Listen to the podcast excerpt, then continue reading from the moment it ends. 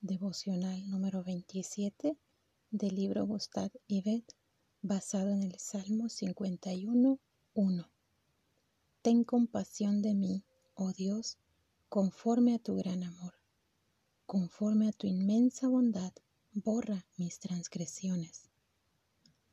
¿Has mordido el fruto del pecado y te has sumergido en la culpa como consecuencia de tus acciones?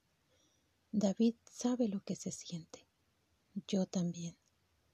Él estuvo hundido en el lodo donde solo podía oler la podredumbre de su alma y sentir un horrible distanciamiento de Dios.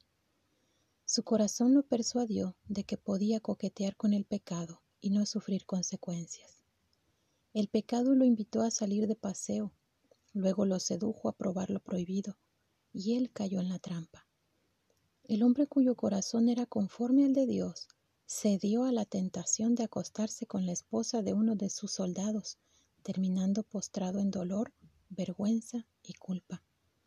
Pero Dios no lo dejó ahí. Como una manifestación de su bondad, Dios envió al profeta Natán a confrontarlo para que despertara de la ceguera de su pecado y lo movió al arrepentimiento. Es ahí donde nace este salmo.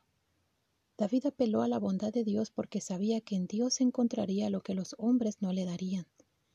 El rey, postrado con un corazón arrepentido, expresó su confesión con estas palabras. Ten compasión de mí, oh Dios. Yo reconozco mis transgresiones, siempre tengo presente mi pecado. Contra ti he pecado, solo contra ti, y he hecho lo que es malo ante tus ojos. Este clamor nos recuerda la realidad de nuestra condición la necesidad de la bondad y misericordia de Dios y nos invita a venir delante de Él confiadamente. Nos anima a correr a los brazos del Padre Celestial como niño que necesita socorro. Este salmo es una invitación de Dios a venir a su presencia, al regazo del Dios que perdona, el único que puede borrar todas nuestras transgresiones, el único capaz de purificarnos y limpiarnos el Dios que puede cambiar nuestros corazones y afectos. Qué gloriosa noticia es que, al igual que David, Dios no nos dejó en lo oscuro de nuestra condición. Dios manifestó su bondad hacia nosotros, enviando a Cristo para cargar con los pecados de David y los nuestros. No importa en la dificultad que te encuentres, nuestro mayor problema, ya Cristo lo llevó sobre sus hombros en la cruz. Si te sientes consumido por el pecado y la culpa, corre con los brazos abiertos a aquel que un día abrió sus brazos en la cruz por ti. Él cargó con tu vergüenza y la quitó de tus hombros.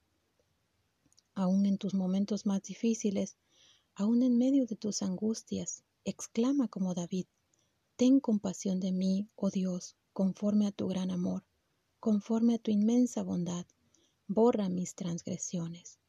Corre a Él con un corazón contrito y humillado, y ten la seguridad que Él te devolverá el gozo de tu salvación.